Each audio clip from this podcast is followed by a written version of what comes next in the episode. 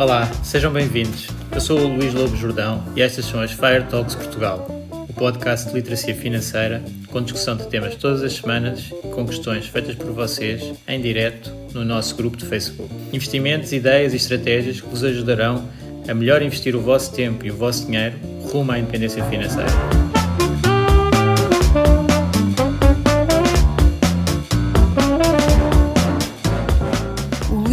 Jordão trabalha nos mercados financeiros há mais de 20 anos. É um analista financeiro certificado pelo CFA Institute, criou o maior fundo português de ações e é atualmente responsável pelos produtos Stoic na SGF. Todas as opiniões expressas pelo Luís e eventuais convidados são exclusivamente suas e não refletem a opinião da SGF ou do CFA Institute. São ideias à data de gravação e estão sujeitas a alterações. Todos os investimentos envolvem riscos. Este podcast tem um intuito meramente informativo e não deve ser tomado como base para decisões de investimento.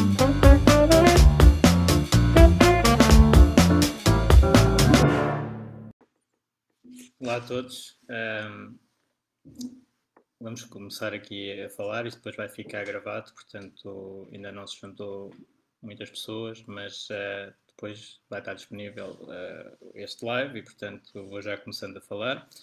E, e, gostava primeiro de me apresentar. Vocês já, já me conhecem como moderador do, do grupo de FEI Portugal. O meu nome é, é Luís Lobo Jordão. Ah, ótimo, está tudo em condições. Obrigado, Carlos. Um, e, e nós, gostava de estrear esta experiência, é um bocado uma experiência, de fazer um live uh, a falar sobre um tópico que, que apareceu no, no grupo uh, em alguns posts uh, e tentar falar de maneira mais informal, explicar as situações mais importantes envolvidas com, com esse tópico. Uh, depois o vídeo fica gravado e as pessoas uh, podem recorrer a ele para, para estes temas e também era interessante haver alguma interação, se quiserem colocar algumas perguntas sobre o que eu vou estar a dizer, eu vou tentando também responder em direto para quem, para quem está a conseguir estar em direto e está a fazer esse, esse esforço. A ideia é ter um, é um live curto, um, máximo uma meia hora, um, e, e, vamos ver então como é que funciona para depois fazer de uma maneira mais recorrente e até com, com eventualmente convidados e tudo. Portanto, animar aqui um bocadinho o, o grupo desta ou outra maneira.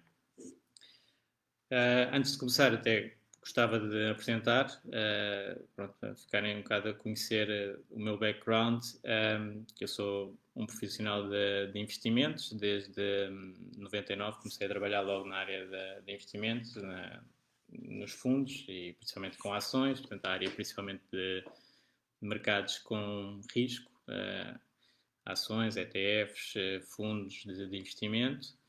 Um, sou analista financeiro certificado pelo CFA, isso já há cerca de 10 anos, 2009 foi quando eu fiz o CFA. Um, e alguns de vocês também já me encontraram em eventos de literacia financeira que tenho feito através do CFA, portanto, uma área que tenho interessado cada vez mais de, de educação e literacia financeira de, desde os últimos anos, depois de ter estado mais na, na parte de trás de, das decisões de investimento uh, portanto, em fundos e criação de fundos, etc.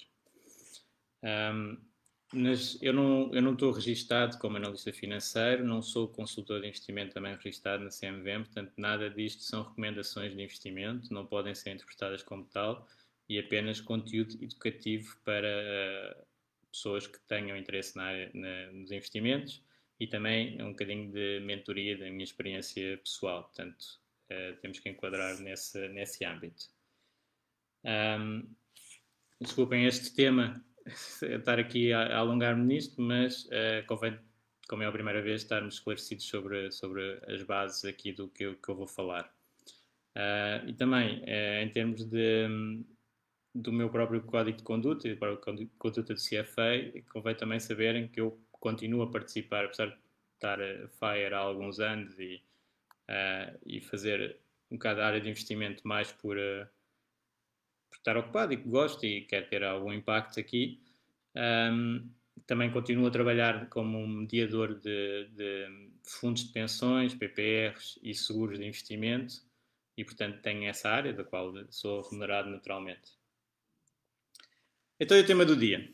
O tema do dia é peer-to-peer -peer, uh, e alguns posts que apareceram no nosso grupo sobre uh, apresentações de, de, plataformas para, para fazer esse tipo de investimentos.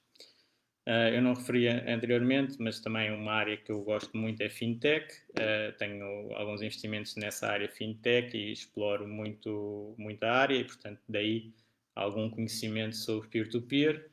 Eu, no meu caso concreto, comecei por fazer investimentos na, na Reis, em Portugal, portanto, o primeiro peer-to-peer -peer que apareceu em Portugal um, em 2016 ou 2017 uh, e depois também uh, por trabalho também fui para a Estónia. E na Estónia existe uma, uma indústria muito grande desta, destas plataformas. E nas minhas viagens lá interagi com com os CEOs de algumas plataformas, uh, fiquei a conhecer outras, portanto, e essa área dos Bálticos foi basicamente é onde tem crescido mais o peer-to-peer, -peer, um pouco por uma, uma questão que, que temos sempre na inovação aqui um problema, que é inovação, mas sem regulação. Portanto, os Bálticos não têm regulação, acaba por ter mais plataformas, depois temos plataformas boas, temos plataformas más, temos mais transparência, menos transparência, temos há alguns problemas. A regulação não resolve todos os problemas. Nós estamos bem cientes em Portugal de muitos eventos que aconteceram com, com entidades reguladas e que a regulação não acabou por não funcionar. Mas a ausência de regulação, como é óbvio, traz ainda muito mais risco. Portanto, um, esse risco existe para os investidores. Também há alguns casos em que têm retornos bastante elevados Uh, mas tem aqui o fundamental e a mensagem principal que eu, que eu gostava de passar hoje é que nós temos que avaliar o risco e a remuneração em conjunto. Aliás, uh, na área mais profissional de investimentos, uh, nosso principal foco é o risco, não é o retorno. Não é? Portanto, há muito, também vejo no, nos grupos, muito, muitos comentários sobre retornos e o foco para quem está no lado mais profissional, como às vezes montantes maiores, montantes de outras pessoas, é, é o risco. Não é? Primeiro temos que, que ter o risco bem controlado e depois é que interessa o retorno. E portanto, às vezes podemos ir um bocadinho mais lento, uh, mas vamos mais seguros. Um, e portanto, esta área de inovação uh, é muito interessante porque os peer-to-peers acabam por retirar um pouco um intermediário da, da equação de, do financiamento e dar com alguma probabilidade maiores retornos aos investidores do que acontecia no sistema tradicional. Então, vamos uh, focar aqui no sistema tradicional. Eu, como nem é bem investidor, normalmente é eu, como depositante, vou ao banco, deixo o meu dinheiro no banco uh, e há uma entidade, uma empresa por exemplo, mais, o mais tradicional, eh, a empresa vai se financiar ao banco e o banco cobra-lhe uma taxa de juros. E, portanto, o banco remunera-me remunera a mim como depositante com uma taxa de juros uh, normalmente baixinha e cobra uma taxa de juros mais alta à, à empresa que se vai financiar e essa margem entre as duas taxas é o lucro do banco. Se nós tirarmos o banco da equação e eu emprestar dinheiro à empresa, e eventualmente consigo uma taxa muito melhor. É, isto é aqui o conceito do peer-to-peer -peer e que a tecnologia veio uh, propiciar, é? que, que, se consiga fazer empréstimos diretos do particular à empresa. Particulares a particulares também, também existe esse modelo. Agora, claro que o banco também estava no meio a fazer um filtro de risco e um filtro de análise do empréstimo. O banco não está a emprestar dinheiro a qualquer empresa. O banco vai ver se a empresa consegue pagar de volta ou não o, o valor que lhe está a ser emprestado. E também, em teoria, é o banco que fica com o risco. Portanto, se a empresa não paga, o depositante não perde nada, o banco é que vai, é que vai perder no, nos seus lucros. Uh, claro, depois já vimos que em certas situações, quando, quando as perdas são muito grandes, uh, não que os depositantes tenham sido impactados na, nos últimos anos uh, com, com falhas na, na, na, alocação de empréstimos, mas até têm sido é os contribuintes, né? que é salvar os bancos com, com, com, o dinheiro que os bancos acabaram por perder por fazer maus empréstimos e, e outras situações. Portanto, ou seja, voltando atrás, nós temos aqui uma situação em que um empréstimo tem sempre risco. E isso foi uma parte que me preocupou nos posts e que já há alguns anos que me preocupa quando a área de peer-to-peer -peer é falada como uh, retornos garantidos. Portanto, os portugueses, se há um erro que fazem uh, com grande frequência nos investimentos, é dar demasiada importância e credibilidade à palavra garantido tudo o que aparece como garantido, as pessoas consideram que vão receber de volta. Quando uh, a garantia, lamento, mas a garantia depende de quem a dá. Portanto, se eu for, vamos dizer, aos Correios, fazer certificados de aforro que são garantidos pelo Estado português, essa garantia tem um certo valor. Se eu for a uma seguradora fazer um PPR taxa garantida, é garantida pela seguradora, tem outro valor. Se eu for a um peer-to-peer -peer que me diz, que me garante uma taxa, e ele até apresenta as contas e eu sei quais é que são os ativos que, lá por que estão lá por trás, isso tem outro valor. Se eu for um peer-to-peer -peer que não me diz nada, só me diz que eu vou receber uma taxa garantida, e eu nem sei que contas bancárias é que tem, que, que auditores têm, que ativos é que estão por trás, eu não sei nada, qual é que é a garantia disto? Não há garantia. Quer dizer, há uma taxa fixa. Eu, eu trabalho sempre, trabalhei sempre na área de, de risco, portanto, que é o risco típico, que é considerado as ações. Portanto, as ações variam e ninguém pode dizer que há um retorno garantido. Nem sequer um, um retorno esperado muito consistente. Eu posso dizer que nos últimos 100 anos as ações valorizaram mais ou menos a 10% ao ano no melhor mercado de ações, o mais bem sucedido, Estados Unidos, mas isso não me diz nada sobre o que é que vai acontecer nos próximos anos. Pode ser melhor, pode ser pior, pode, pode fazer uma série de, de eventos. Ninguém pode garantir nada em ações. Quando nós temos que antes tínhamos este problema nas obrigações. Quando temos uma obrigação, há uma entidade que diz: Eu vou-te pagar, dizer, 4%. E esse 4% está fixo, portanto, podem dizer uma porcentagem, pode, está, está estipulado, está no papel, é um contrato em que eu vou receber aqueles 4%.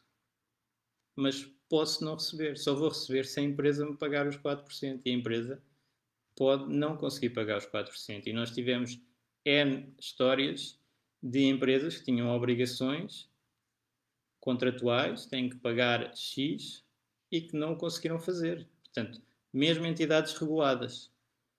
Uh, tivemos os casos do GES, portanto, o GES era o papel comercial, quem é que dava a garantia? Era o GES, Grupo Espírito Santo. O Grupo Espírito Santo vai à falência, não paga uh, o papel comercial.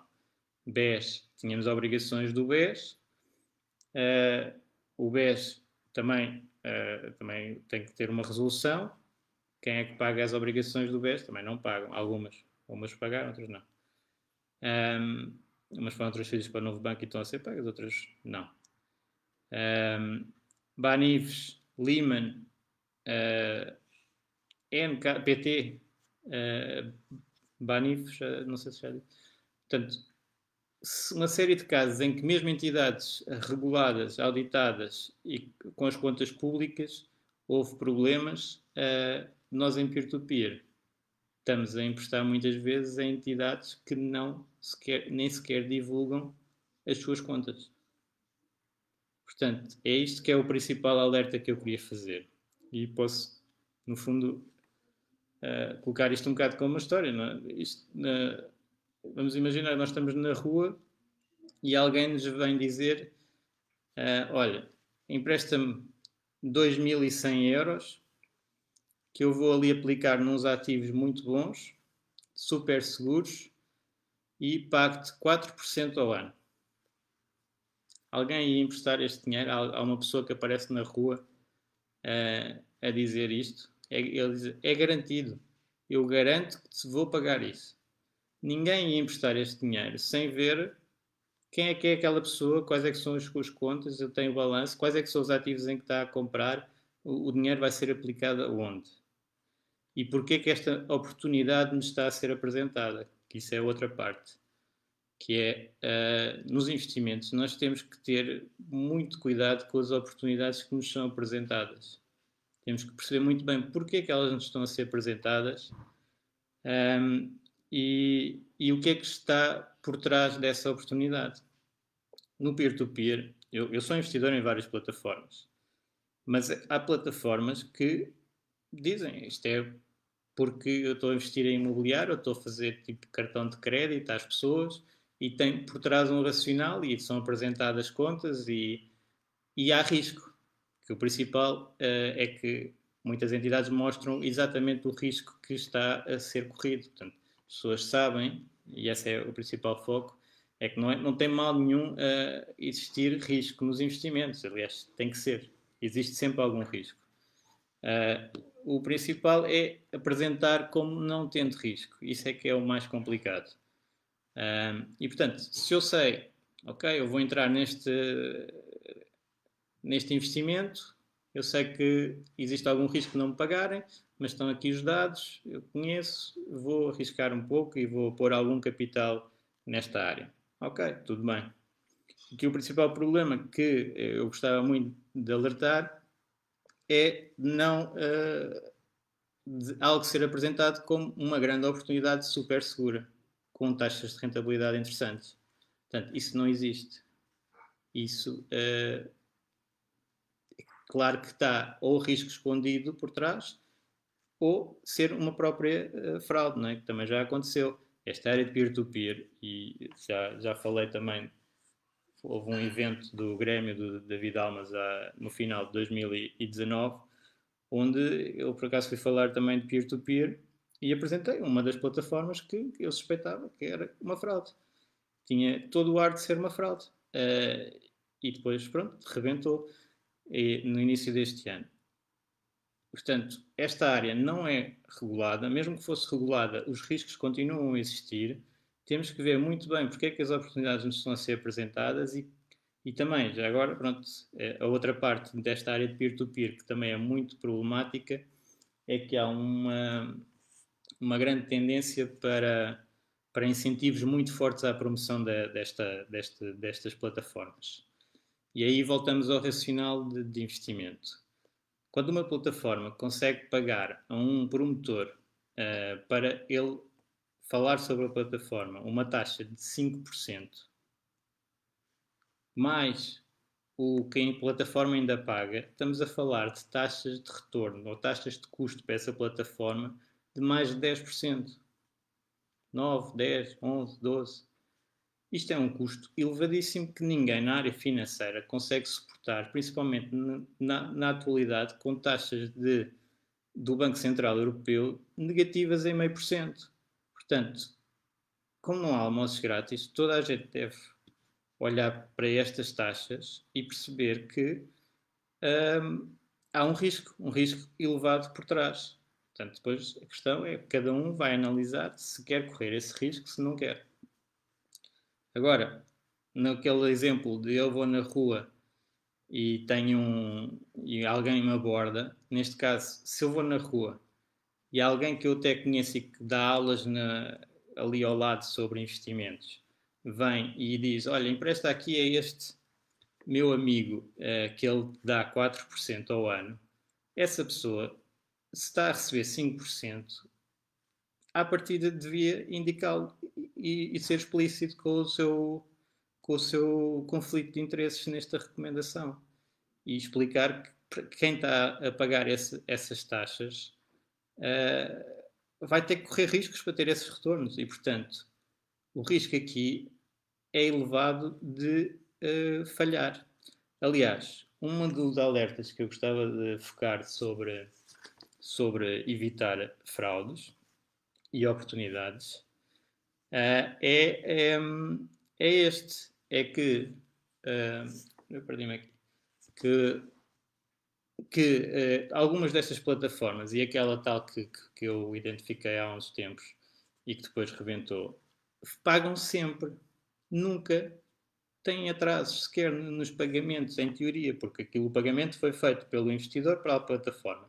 E depois é, é um ecrã a dizer uns juros que a pessoa está a receber, que a pessoa só recebe efetivamente quando depois retira o dinheiro, não é? Portanto, uh, até lá é tudo virtual, até pode não estar a receber nada, que era o que estava a acontecer nessas fraudes. E, portanto, um, a pessoa tem que ter imenso, imenso cuidado, especialmente com ativos que têm risco, mas que nunca lhes acontece nada. Nunca há falhas no pagamento. Portanto, eu, por exemplo, na área mais tradicional de risco de obrigações, temos o high yield, não é? as obrigações uh, lixo. E nós sabemos, se nós comprarmos várias obrigações dessas, elas têm um retorno simpático, normalmente todos os anos, e depois há um evento e há uma que rebenta e não paga. E isso está incorporado nos modelos e existe a diversificação para compensar.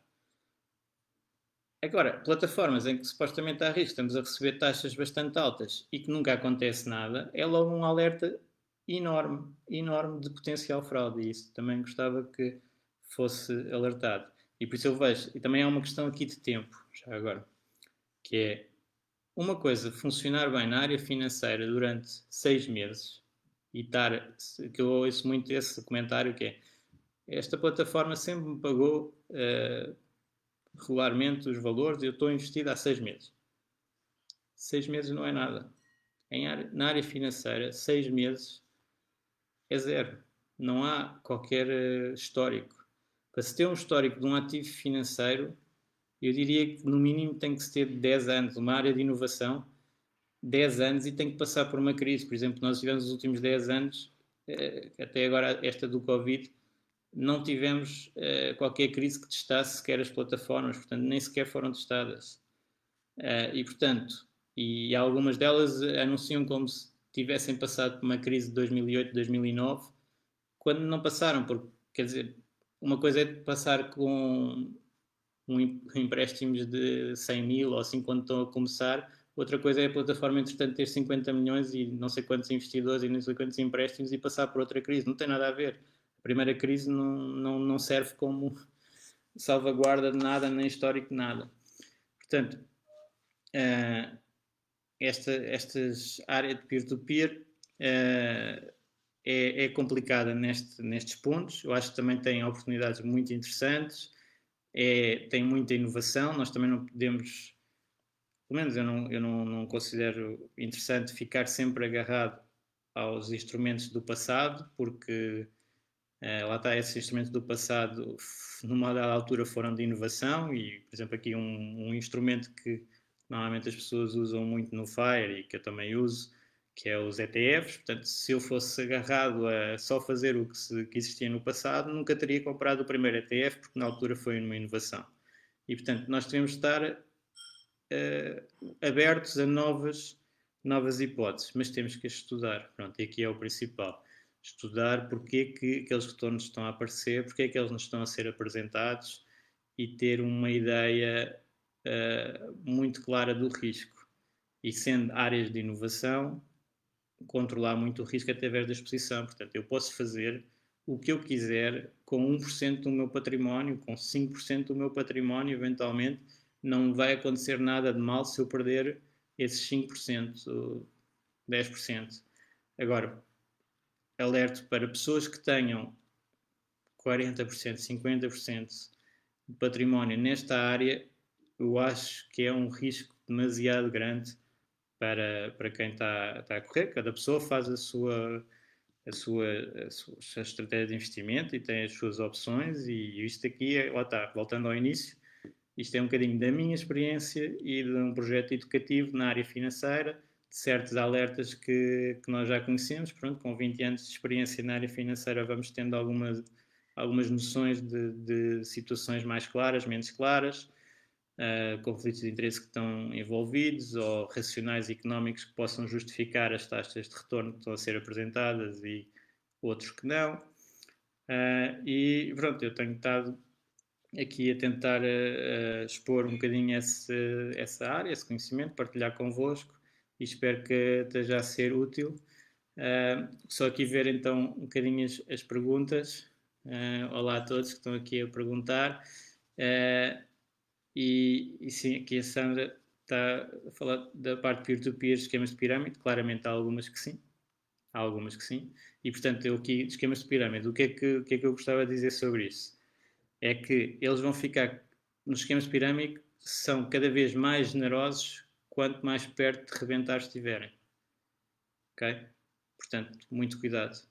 Se as taxas de juros estiverem a aumentar numa plataforma, é, o risco está a aumentar muito significativamente. Okay? Uma plataforma dava 5%.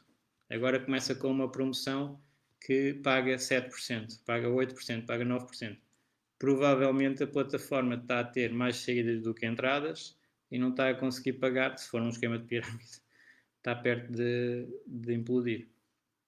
Portanto, muito cuidado. E aqui a Lara também fala da remuneração. Uh, pois, super seguro, exatamente.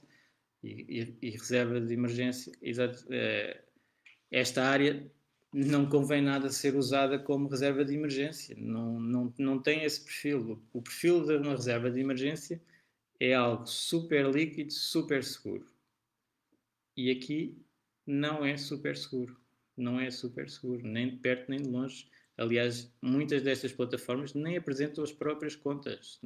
A pessoa não consegue ver que esta plataforma uh, tem um ativo de X, uh, consegue suportar perdas de Y. E agora estamos numa fase, já agora, uh, que que ainda tem mais risco, não é? Porque nós estamos numa situação económica muito difícil. Uh, os, as, as, questões que nos mercados financeiros foram muito rápidas de resolver, as quedas foram abruptas e as subidas também, mas na parte económica a subida não é assim, não é como nos mercados financeiros, não existe uma, uma ligação tão clara entre mercados financeiros e, e economia.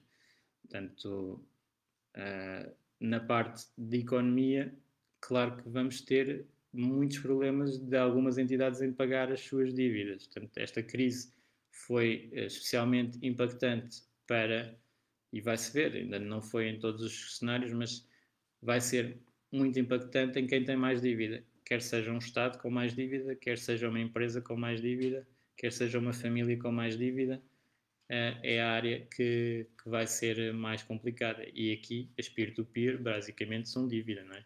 São empréstimos que nós fazemos a outras entidades, quer seja empresas, quer seja particulares. Uh, pronto, e era um bocado isto que eu tinha para dizer uh, sobre, sobre os peer-to-peers e alguns posts que apareceram uh, no nosso grupo. e obrigado por, por assistirem. Depois gostava de saber se se foi interessante, colocarem no, no, nos comentários o que é que acharam e, e, outros temas, se calhar, que quisessem falar de próximas vezes. Tá? Obrigado a todos pela atenção e bom almoço e bom fim de semana.